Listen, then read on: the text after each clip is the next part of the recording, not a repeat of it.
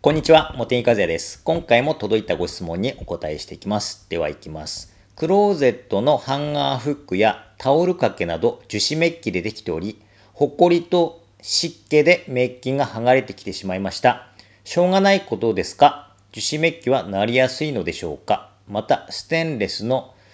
えっ、と、水垢焼けなど何で落とせますか？というご質問ですね。はい。えっ、と、樹脂メッキ、樹脂メッキ。そしてメッキだとクロームメッキってありますよね。でクレクロームメッキの方が、あの、剥がれにくいというみたいですね。はい。私も専門外なんですが、まあ、どっちが剥がれにくいかというと、クロームメッキの方がぴったりこうくっついて一体化しやすいということで、剥がれにくいということは聞いたことがあります。そして、樹脂メッキの場合は、あの、まあ、ちょっと傷が入ったりすると、あの、剥がれやすいっていう感じですよね。うん、そこから、こう、剥がれやすくなると。それと、あの、温度があまりにもこう、高くなったり低くなったり変化があるすると、まあ、伸縮して、それもですね、剥がれやすくなる理由だったりするということを聞いたことがあります。これはちょっとわからないですけどね。まあ、いずれにしても、クロームメッキよりは剥がれやすいので、まあ、そこはですね、強度の部分は、ま、しょうがない部分でもありますよね。だからあまり強い衝撃を与えたりせず、あとは、まあ、濡れたり洗剤とかついたり、何かついた時にはしっかり拭くとか、まあそういったことが必要になってくると思いますね。はい。そして、ステンレスの水垢焼け。水垢焼けということなんですけども、水垢っていうことでよろしいですよね。となると、あの、ステンレスですので、例えばシンクとかですかね。うん。あとは蛇口とかもステンレス製のものがあったりしますけれども、まあそういったところの水垢ということになるでしょうかね。はい。まあ落とす方法は水垢だとですね、2つあるんですよ。酸で溶かすか、こすって落とすか。どちらの方かになるんですけれども、あの、まあ、ステンレスといっても、まあ、何種類か素材があってですね、あとはですね、あの表面の加工の仕方でですね、まあ、エンボスのような加工をされてたり、本当にピッカピカな、あの、ツルツルした状態のものがあったりと、まあ、いろいろあるんですけれど、こすって落とすっていう方法の方は、そういった表面の状態によっては、あとはそのステンレスの種類によっては、えっ、と、クレンザーのその硬さ、クレンザーだけじゃなくて、例えば研磨スポンジでもそうなんですけれども、こする方の硬さによっては傷がついちゃうっていうこともありますよね。だから、うんとそういったところを考えると、まずは、その酸で溶かすという方法を試されるのがいいのかなっていうふうに思います。で、酸で試す方法もリスクがあるんですよ。あの酸性度が高くなればなるほど、えっ、と、酸焼けといって、まあ、ステンレスでも変色してしまうことがあるんですよね。なので、まあ、最初にお勧めしたいのは、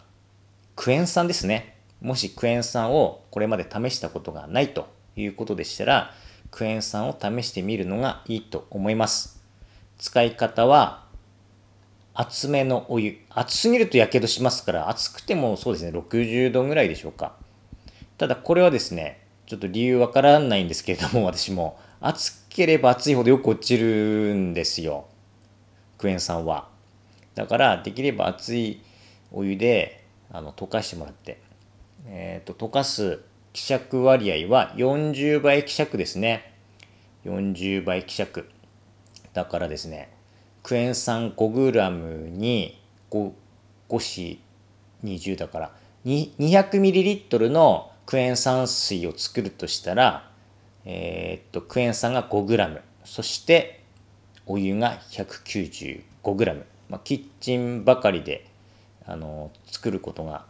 あの一般的だと思いますから、まあ、グラムでですね。グラ、えー、っとクエン酸が 5g そして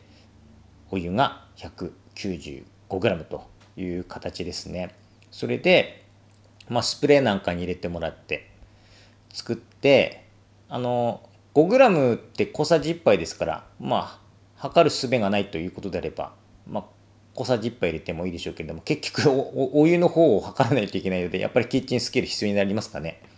まあそうやって、まあ大体あれですよ。まあ400のスプレー、からスプレーとかあればですね、半分で大体200ですから、まあ目安として半分お湯入れて、小さじ1杯という言い方でもいいでしょうけどもね。まあいずれにしても、まあそれでですね、洗浄液を作ってもらって、